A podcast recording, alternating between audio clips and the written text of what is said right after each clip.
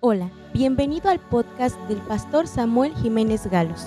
Disfruta del mensaje, compártelo en tus redes sociales y deja que Dios te hable hoy. Vamos a leer lo que dice San Mateo, capítulo 28, versículos 18 al 20. Y lo voy a leer para todos ustedes. Y dice así. Y Jesús se acercó y les habló diciendo, Toda potestad me es dada en el cielo y en la tierra.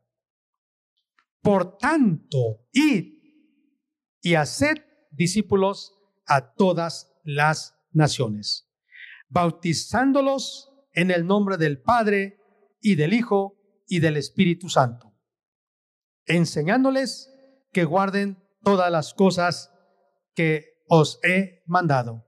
Y he aquí, yo estoy con vosotros todos los días hasta el fin del mundo. Hay una palabra, una frase que dice el versículo 20, enseñándoles que guarden todas las cosas que os he mandado. Repita conmigo, enseñándoles que guarden todas las cosas que os he mandado. Entonces, hoy quiero dar la siguiente proposición para todos ustedes y es, al considerar los siete mandamientos básicos de Cristo, al considerar los siete mandamientos básicos de Cristo para sus discípulos, para su iglesia, podemos saber si verdaderamente estamos amando y obedeciendo a Jesús. Al considerar siete mandamientos básicos, podemos saber si verdaderamente estamos amando y obedeciendo a Cristo. Porque la vida cristiana inicia con fe y se mantiene con fe. Pero la fe nos lleva a creer, a obedecer. Y hoy este pasaje nos sirve de referencia. La Biblia dice, vayan y hagan discípulos. ¿Qué es un discípulo de Cristo? Un discípulo es un aprendiz. Un discípulo es uno que aprende de su maestro. Es uno que sigue a su maestro. Y es uno que imita a su maestro. Escuche esos tres. Un discípulo es aquel que aprende de su maestro, que sigue a su maestro y que imita a su maestro. Así que ¿Cuántos de ustedes son discípulos de Cristo? Todos, ¿verdad? Hemos decidido seguirle. Hemos decidido aprender de Él y también hemos decidido obedecerle, imitarlo, ser como Él. Por eso es que somos cristianos. La palabra cristiano es Cristito, uno que se parece a Cristo. Un Cristo, pero chiquito, así como nosotros, cada uno. En otras palabras, un discípulo, entonces dijimos, es un aprendiz, es un alumno, es un seguidor y es un imitador de Jesús. Vean lo que dice el versículo 19, hagan discípulos. ¿Y cómo se hacen los discípulos? Se bautizan, hay que bautizarlos, y después de que se bautiza, entonces hay que integrarlos a la iglesia y enseñarles, enseñarles que guarden todas las cosas que Cristo nos ha mandado. La palabra guardar significa obedecer, significa poner en práctica, significa aplicar. ¿Sí? Entonces dice, enséñele a todos a que guarden mis mandamientos, a que obedezcan, a que pongan en práctica. Ahora, repita conmigo, todas las cosas. Enseñando que guarden todas las cosas. ¿Cuáles son todas esas cosas? Tal vez parece imposible de saber, bueno, cuántas cosas, cuántas, cuántas, porque pues está llena la palabra de Dios de tantas promesas y mandamientos que pensamos parece que son muy gravosos todos los mandamientos o todas las cosas.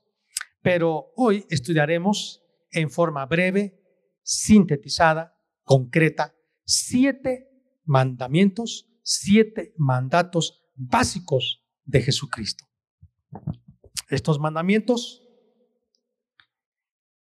no son obras para que seamos salvos, sino estos mandamientos son para los que ya hemos aceptado a Cristo y que nos ayudan a tener disciplina.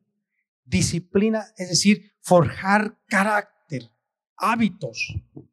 Nos ayudan a bendecirnos porque ya somos salvos y Dios nos quiere bendecir. Quiero enlistarlos y los vamos a mencionar uno por uno. A continuación, los siete mandamientos básicos de Cristo. Número uno, arrepentirse y creer. Número dos, bautizarse. Número tres, amar a Dios y a su prójimo. Número cuatro, tener comunión con Dios, orando y alimentándose de su palabra. Número 5. Reunirse para celebrar la cena del Señor. Número 6. Dar. Y número 7. Evangelizar y enseñar a otros. Esos son los siete mandamientos de Cristo. Vamos a empezar por el primero, arrepentirse y creer. Si usted me acompaña, Jesús lo dijo en Marcos capítulo 1. Adelantito del pasaje que leímos San Mateo 28, se encuentra Marcos 1, el versículo 15, que dice, el tiempo se ha cumplido y el reino de Dios se ha acercado. Arrepentíos y creed en el Evangelio. Ahí está. Arrepentíos y creed en el Evangelio. Toda persona que se arrepiente tendrá perdón. No habrá perdón de pecados si no hay arrepentimiento. ¿Y qué es arrepentirse? Arrepentirse no es llorar. Cuando una persona se arrepiente, probablemente va a llorar. Pero no es solo llorar. Arrepentirse no es sentirse mal. Arrepentirse no significa sentir pena y dolor por lo que hicimos que estuvo mal. Arrepentirse es cambiar de forma de pensar, cambiar de hábito, cambiar de rumbo. Si tú y yo seguimos haciendo lo mismo que Dios dice que no, entonces no nos hemos arrepentido. Y aunque le digamos, a mí me ha pasado, le decimos, Dios mío, perdóname, perdóname, Dios, y lo vuelvo a hacer. ¿Usted cree que hubo perdón? No, porque no hubo cambio de mente, ni de rumbo, ni de vida. Seguí igual. Jesús dice que el primer mandamiento es arrepentirse y creer. Y estoy seguro que todos ustedes, la mayoría de los que están aquí, se arrepintieron y creyeron en el Evangelio. Dijeron, yo voy a dejar esa vida que llevaba. Ese camino que me conducía a la muerte, un camino ancho en el que muchos van por él. Voy a dejar esto que me gusta, pero sé que es su destino es malo. Voy a dejarlo. Y entonces dieron media vuelta, en un sentido. Le está mandando la espalda a, a Cristo, a Dios, por, por hacer lo que Dios no quería. Al arrepentirnos, volteamos y venimos a Cristo. Creemos en Él. Entonces, arrepentirse siempre también nos lleva a tener fe, porque creemos. Entonces, arrepentirse nos lleva a cambiar y arrepentirse nos lleva a tener fe. Arrepentirse significa entonces cambiar de corazón, cambiar de mente, cambiar de rumbo, cambiar de forma de ser, de pensar. Tenemos que arrepentirnos. Ahora, esto lo hace el Espíritu Santo cuando le decimos, yo decido cambiar, no puedo por mí mismo cambiar. Y venimos a Jesús y Él nos hace nuevas criaturas por fe.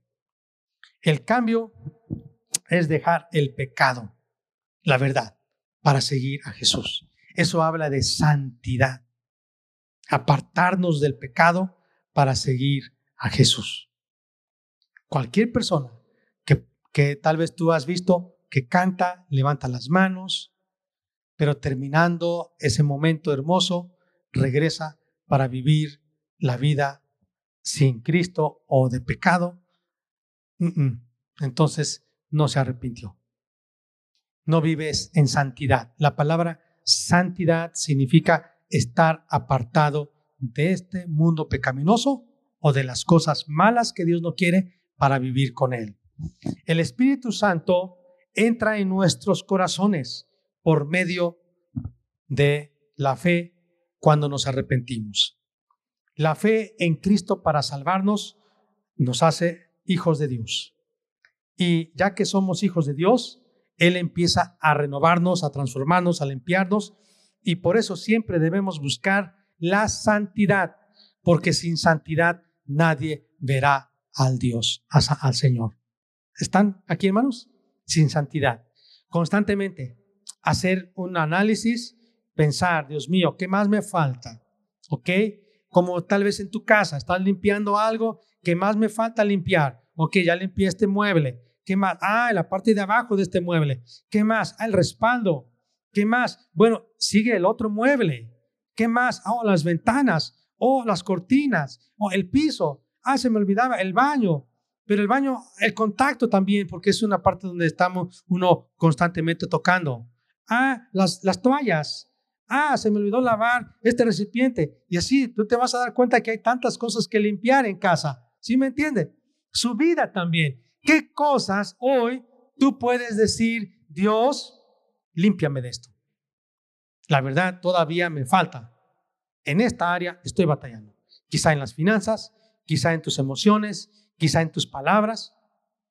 Quizá cuando te enojas salen, como algunos dicen, lagartijas, y escorpiones y, y qué más, ranas y, y, y, bueno, olvídate de cosas horribles que salen de la boca y dices, no, Dios mío, eso ya no, debo cambiar. Por eso el apóstol Pablo dice, quítense de vosotros toda palabra de maledicencia, toda malicia, todo engaño, toda detracción y empiecen a vestirse de algo nuevo. Entonces, el primer mandamiento es arrepentirse y creer. Todos los que vinimos a Cristo es el primer mandamiento que cumplimos. Amén. Primer mandamiento. Y de ahí constantemente Dios nos está limpiando. Segundo mandamiento, bautizarse. Dice Mateo 28, 19, y de hacer discípulos a todas las naciones, bautizándoles en el nombre del Padre y del Hijo y del Espíritu Santo. Tal vez tú has visto que alguien está bautizando a un creyente y ese alguien es a quien Dios ha comisionado puede ser un ministro de Cristo, pastor, maestro, evangelista, profeta, un misionero que Dios ha llamado para la obra de su reino. Y él le pone las manos y le dice, yo te bautizo a ti en el nombre del Padre y del Hijo y del Espíritu Santo. Y lo sumerge en agua. Hay iglesias que tienen diferentes prácticas, pero yo quiero decirles, este bautismo no es de infantes. Este bautismo no es el que se acostumbra cuando bautizan a un bebé, porque siempre la pregunta es, la Biblia dice que el requisito para ser salvo es arrepentirse y creer. Y lea eh, Hechos 2, 37, 38, y ahí encontramos el requisito para ser bautizados. Y el requisito para ser bautizados es arrepentirse y creer. Es lo mismo. Para ser salvo, arrepentirse y creer. Para ser bautizado, arrepentirse y creer. Entonces, el primer mandamiento para ser salvo, ¿cuál es? ¿Qué dijimos? Arrepentirse y creer. ¿Y cuál es el segundo mandamiento? Bautizarse. ¿Y, ¿Y, cuáles son los requisitos para bautizarse? Arrepentirse y creer. ¿Ya lo encontraron? Que el apóstol Pedro les está diciendo, arrepentíos y creed para que sean bautizados. Ahí está. Amén. ¿Lo encontraron? Hechos 2, 37, 38. Ok, me acompañan, lo, lo vamos a leer juntos para que ustedes estén conmigo. Hechos 2, y dice así, versículo 38. Arrepentíos y bautícese cada uno de vosotros en el nombre de Jesucristo para perdón de vuestros de los pecados. Y para arrepentirse, pues uno cree. Entonces el requisito para ser salvo, arrepentirse y creer. El requisito para ser bautizado, arrepentirse y creer. Como dice la Biblia, Marcos capítulo 16, versículo 15. Usted puede ir conmigo, es tan sencillo este pasaje, San Marcos capítulo 16, versículo 15 y 16. Ir por todo el mundo y predicar el Evangelio a toda criatura. El que creyere y fuere bautizado será salvo. El que creyere y fuere bautizado. Dice Marcos 16, 16. Y Hechos 2, 38. Arrepentíos y bautícese. Entonces, arrepentirse para bautizarse, creer para bautizarse. Aquí dice, arrepentíos y bautícese. Así que el requisito para ser bautizado es arrepentirse y creer. Y yo quiero preguntar entonces, un bebé que está en los brazos de su mamá y que lo llevan al ministro para ser bautizado, ¿de qué se va a arrepentir y qué va a creer? ¿Arrepentirse de qué? Si él es un bebé que todavía no tiene conciencia de su pecado. Nació con una naturaleza pecaminosa, tiene el potencial para pecar, pero todavía no se ha activado como una pila que está en su estuche tiene la carga, pero cuando se abre el estuche y pone la pila en el aparato, entonces empieza a funcionar. Un niño nace, todos los seres humanos, un niño nace con la naturaleza pecaminosa, con la tendencia a pecar. Pero cuando ya es consciente de lo que hace, ya es un pecador y necesita arrepentirse. La Biblia dice en el libro de Jonás, capítulo 3. A Jonás Dios le tuvo que decir, no tengo yo, no debo, no puedo tener yo misericordia de estos ninivitas. Hay muchos niños aquí. ¿Cuántos menciona? Ayúdenme, ¿cuántos menciona en Jonás? ¿Cuántos que ni conocían su mano izquierda ni su derecha? ¿Cuántos? Miles, miles, miles, miles. ¿Alguien me puede decir cuántos? Y Dios le dijo a Jonás, estos que no conocen su mano derecha ni su mano izquierda, son inocentes. ¿No puedo yo tener compasión de ellos o los voy a destruir? ¿Cuántos de ellos? ¿Ya lo encontraron? Jonás, capítulo 3. Muchos, muchísimos. La, la historia dice que eran más de 100 mil niños, bebés. Entonces, ¿cómo los va a matar? Dios es misericordioso. Así que si yo le pregunto a una niña, salúdame, ¿y sabe qué hace la niña o el niño? Me da la mano izquierda, o salúdame y se me queda viendo y no sabe. A mí me ha pasado que yo encuentro a un bebé y le digo a la señora, qué bonito está su nene. Y no, es nena. Ay, perdón, es que se parecen. no hay mucha distinción. O luego de repente voy a saludar y le digo, ay, qué niña tan bonita. No, es niño. Lo que pasa es que no le he cortado su cabello, pero es niño, es un bebé. Y yo me confundo. No sé si les pasa a ustedes eso. Es un bebé. Y luego no sabe sus derechos, es un niño. Le preguntas, ¿en qué día estamos? ¿Qué día? No está consciente. le dicen, ¿cuántos años tienes? Y, mm, y, le dice, este, ¿a qué hora naciste? No sabe. Y le dicen, ¿en qué lugar estás? ¿Sabes cómo me llamo yo? no está consciente. Una persona que no está consciente de qué se arrepentirá, hermanos. Primer mandamiento, arrepentirse y creer. ¿Quiénes ya se arrepintieron y creyeron en Cristo? Gloria a Dios. Segunda, segundo mandamiento y segunda pregunta. De todos ustedes, los que ya creyeron y ya se arrepintieron, ¿quiénes, cuántos de ustedes ya se bautizaron en agua? Si no, te falta cumplir ese mandamiento y es ya, no esperes. Cuando yo le pregunto a alguien, ¿te quieres bautizar? Y me dice, ay, es que no sé, espérame, déjame ver. Entonces, siempre mi respuesta es, entonces no te has arrepentido ni has creído. Porque el que se arrepiente y cree, se bautiza. Arrepentíos y bautícese. Arrepiéntanse y crean. Es tan sencillo. Si no te has bautizado, acércate con nosotros te podemos instruir y debes bautizarte. Amén. ¿A qué edad se deben bautizar? Cuando ya están conscientes de su necesidad de Dios. Conozco hombres de Dios que fueron bautizados a los 7, 8, 9 años. Yo me bauticé a los 13 años, pero no es una regla. Si tú eres consciente y amas a Jesús, dice, pide ser bautizado.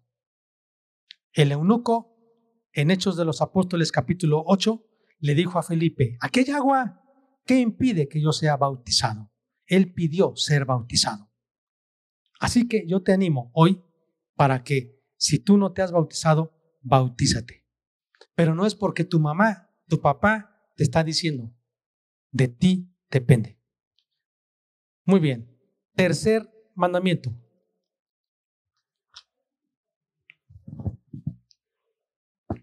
amar a Dios y amar al prójimo. San Mateo 22, 37. Este mandamiento es para todos los que ya creemos en Cristo. Jesús le dijo, amarás al Señor tu Dios con todo tu corazón y con toda tu alma y con toda tu mente. Este es el primero y grande mandamiento. Y el segundo es semejante, amarás a tu prójimo como a ti mismo. Mire, amar a Dios no es una mera emoción. Amar a Dios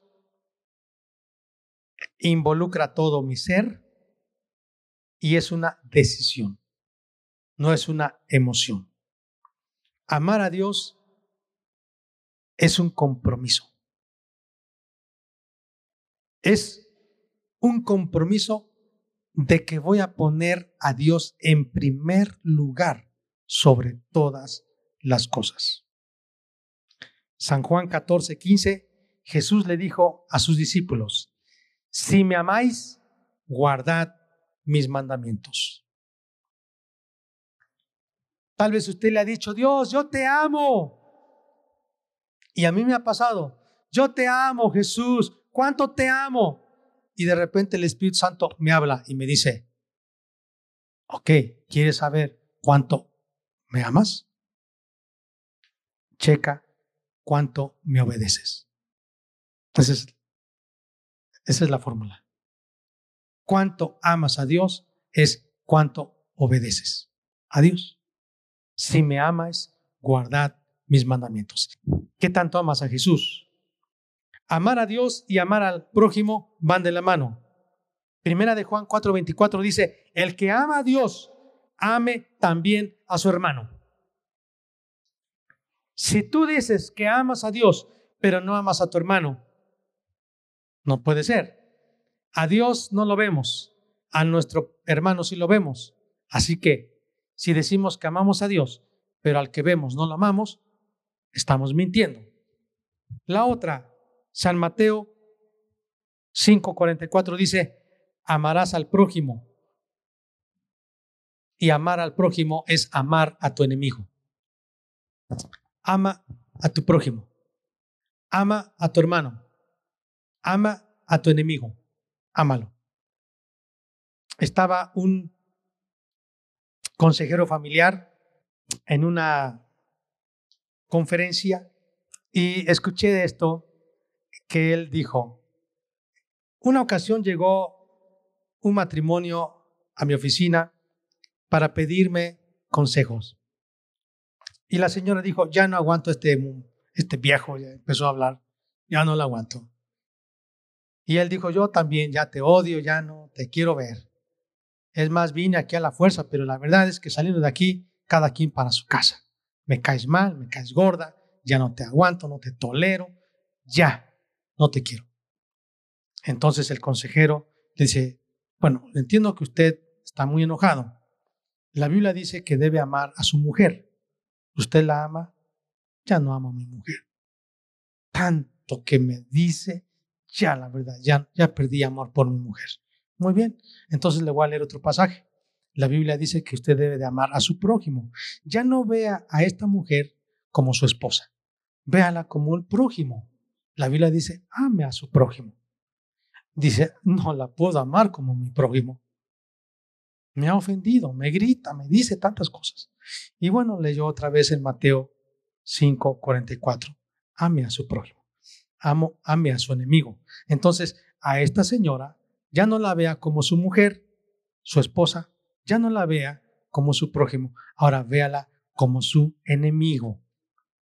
Es su enemiga. Y Dios dice, ámela. Ay, este señor se agarraba la cabeza y digo, ay, Dios mío, no puedo salir de nada. La tengo que amar. Sí, la tiene que amar. ¿Cuántos están amando aún hasta, aún hasta sus enemigos? Dice, a tu enemigo dale de comer. A tu enemigo dale de beber. A tu enemigo bendícele. A tu enemigo ayúdale. ¿A cuánto les cuesta trabajo hacer eso? a todos. Ame a su enemigo. Esa es la orden. Lucas 10, 25. Ame a su enemigo y ayúdale cuando tenga necesidad. La Biblia nos habla del buen samaritano. Ese samaritano era enemigo de los judíos y ese samaritano ayudó a su prójimo. Lo vendó, le curó sus heridas, lo subió a su, a su burrito, a su carro, lo llevó al hotel, lo cuidó en la noche, tal vez estuvo poniendo compresas, estuvo ahí cuidándole, era su enemigo. En la mañana del siguiente día fue con el hotelero, el mesonero, dice, aquí está y te doy más para los gastos, para la comida, y si algo te falta, cuando yo regrese, me lo, me lo pones a mi cuenta. Amados, qué ejemplo de este hombre. Amar a nuestros enemigos. Este amor no llega por naturaleza, hermanos, porque la Biblia dice que el amor es de Dios. Primera de Juan 4:7. El amor nace de Dios por el Espíritu Santo. Él es el que nos motiva a amar, el Espíritu Santo. El Espíritu Santo nos mueve a amar al prójimo, a hacerle bien, a perdonar. Dice Jesús, si tú vas en la calle y saludas al que te saluda, qué diferente haces de los gentiles. También los gentiles hacen eso. Si tú le das un regalo al que te da regalo, pues no haces nada, nada, nada diferente. Pero si tú saludas a los que no te saludan, eres mi hijo. Yo te animo, a mí me ha costado trabajo. Ame a su prójimo. Saludemos, hagamos bien. Vamos con el siguiente mandamiento. Tenga comunión con Dios diariamente. Amados, ¿cuántos mandamientos ya llevamos? Creer, arrepentirse y creer, bautizarse, amar a Dios y amar al prójimo. Cuatro, tener comunión con Dios. Es orar y leer la Biblia. Mateo 4:4, Jesús dijo, escrito está, no solo de pan vivirá el hombre, sino de toda palabra que sale de la boca de Dios. Mateo 6, 5 al 6. Y cuando ores, no seáis como los hipócritas, porque ellos aman ser vistos de los hombres. Mas tú, cuando ores, entra en tu aposento y cerrada la puerta, ora a tu Padre que está en secreto, y tu Padre que ve en secreto te recompensará en público. Mateo 6, 7 al 8 dice, y orando, no uséis vanas repeticiones, como los gentiles, que piensan que por su palabrería serán oídos. No os hagáis, pues, semejantes a ellos, porque vuestro Padre sabe de qué cosas tenéis necesidad antes que vosotros le pidáis. Así que hoy, todavía el versículo 9 en adelante enseña el Padre nuestro. Vamos a leerlo. Padre nuestro que estás en los cielos, santificado sea tu nombre, venga tu reino, hágase tu voluntad, como en el cielo, así también en la tierra. El pan nuestro de cada día, dánoslo hoy. Y perdónanos nuestras deudas, como también nosotros perdonamos a nuestros deudores. Y no nos metas en tentación, mas líbranos del mal, porque tuyo es el reino y el poder y la gloria por todos los siglos. Amados, Dios nos quiere hablar cuando escudriñamos su palabra. Y nosotros le hablamos cuando oramos. Y así se establece una comunión, una comunicación. Y dice diariamente, primera de Pedro capítulo 2 dice, deseen como niños recién nacidos, la leche espiritual, que es la palabra de Dios. Probablemente, si tú no tienes hambre de la palabra, estás enfermo. Tienes anemia y cuidado. Así que es mejor que empieces nuevamente. Dice la Biblia, como recién nacido. Desear como niños recién nacidos la leche espiritual. Dios quiere hablarle a usted por su palabra y Dios quiere que usted le hable por medio de la oración. No es necesario decir palabras memorizadas, que usted escriba algo y lo, lo dice de memoria, ni tampoco es necesario dar palabrerías. Dios no dice eso. No uséis vanas palabrerías. Está repitiendo. Así cuando tú te acercas a tu papá, a tu mamá, con amor, con cariño, y le hablas lo que hay en tu corazón, así acércate a Dios.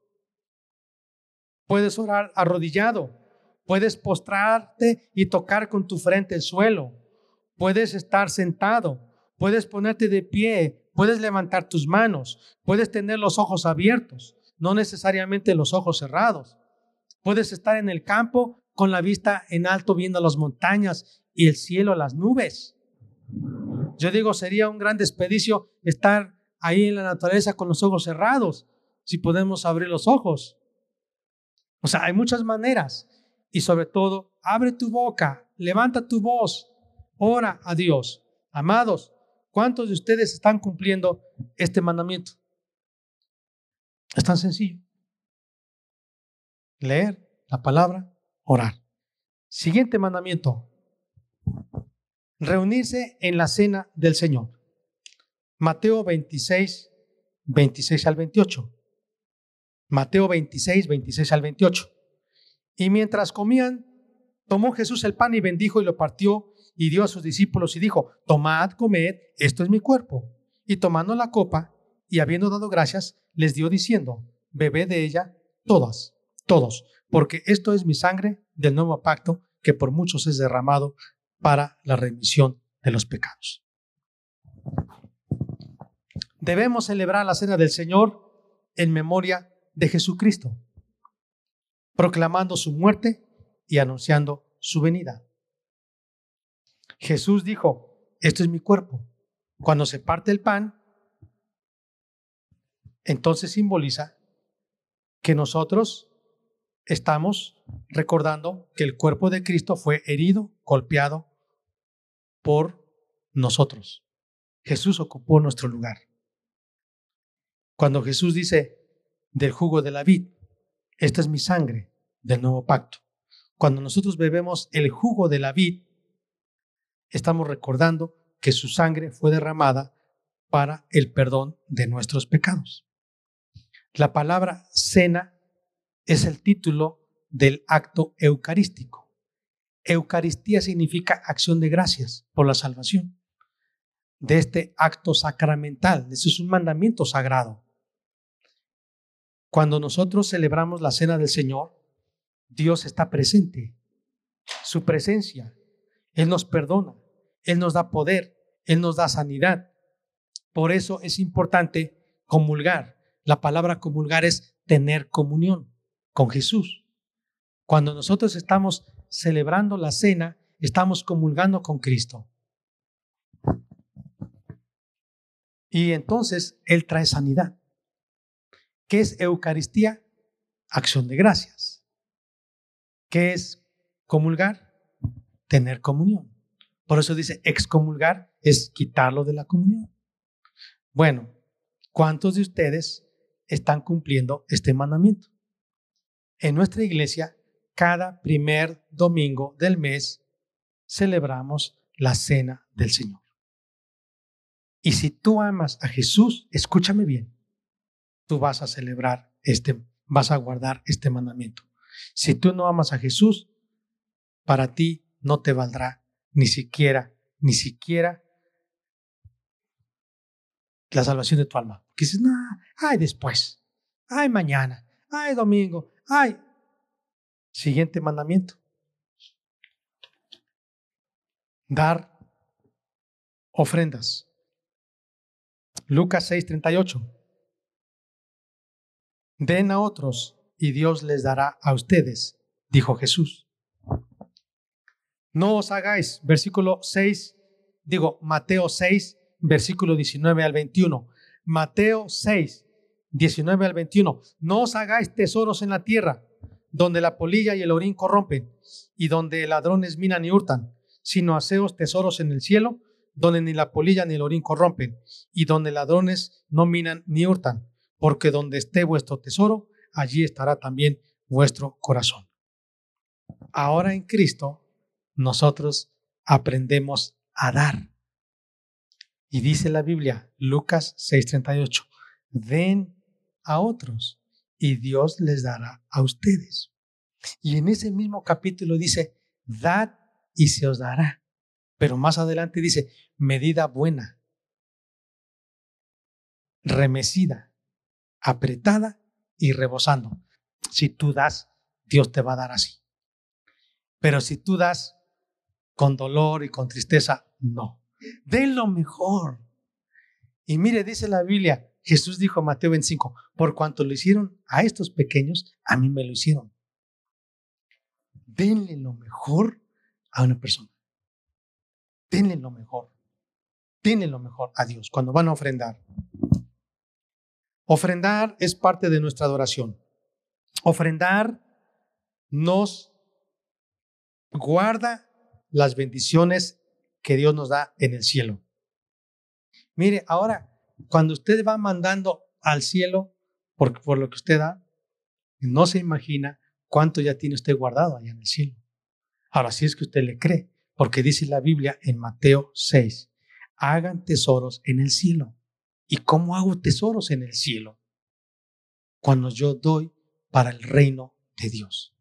Invierta para el reino de Dios. El secreto para que usted y su descendencia no sean pobres, usted dele a los pobres. Dice la Biblia que el que da a los pobres le está prestando a Dios y Dios se lo va a pagar. Y dele al reino de Dios. Dando a Dios, usted no va a perder nada. Y por último, hermano, bueno, quiero decir, Dios ama al dador alegre. No dé, porque es uno de estos mandamientos. De con gozo. Esperamos que este mensaje haya bendecido tu vida. No olvides compartirlo y suscribirte.